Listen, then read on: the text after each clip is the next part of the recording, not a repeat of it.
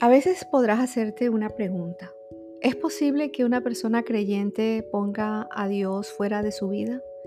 Quizás la respuesta normal a esta pregunta sería, no, no es posible que alguien que se llame a sí mismo creyente pueda poner a Dios fuera de su vida diaria. Sin embargo, la realidad es que muchas veces, cuando llega el momento de tomar decisiones, la duda, la preocupación y el miedo que hay en nuestro corazón brotan y nos olvidamos de Dios. Incluso aquellos que alcanzaron grandes cosas eh, sintieron indecisiones y en más de una ocasión no consideraron a Dios.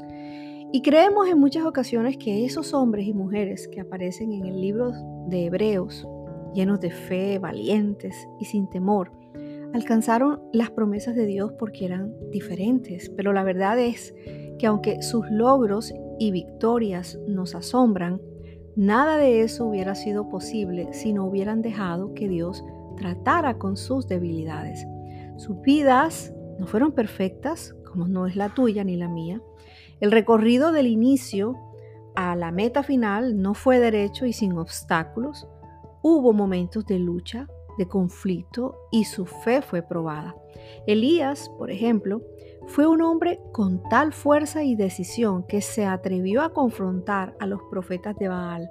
Él fue testigo del poder de Dios, pero también fue quien huyó después de recibir un mensaje de Jezabel en el que su vida corría peligro. Sí, un gran hombre y tuvo miedo y también se desanimó. Y así como Elías, nosotros también pasamos por momentos en el que pareciera que nada nos detiene y nos sentimos súper, súper espirituales, pero llegan esos días en los que tenemos miedo y queremos huir. Y a veces no quisiéramos ni salir de debajo de las cobijas. Y en tales momentos es posible que dejemos a Dios fuera de nuestras vidas. Las razones pueden ser el miedo, la impaciencia, la incertidumbre, la preocupación.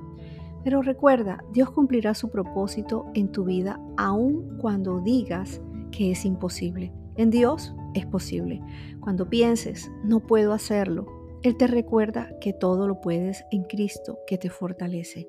Cuando te sientas frustrado, Él te dice, echa tu ansiedad sobre mí. Cuando tus fuerzas llegan al límite, Él te dice, mi gracia te es suficiente. Cuando dudes de tu capacidad, Él te dice, no olvides que yo puedo hacerlo. Si crees que no eres digno, yo te hago digno, así te dice Dios. Si no tienes el recurso, Él es tu proveedor.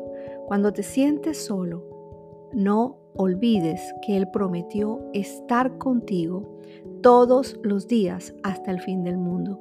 Y si no sabes a dónde ir, Dios dirigirá tus pasos.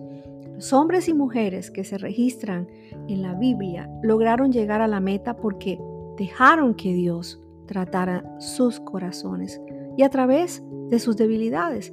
Deja entonces que Dios lo haga contigo y deja a un lado la duda y la incertidumbre, porque Dios, Dios hará.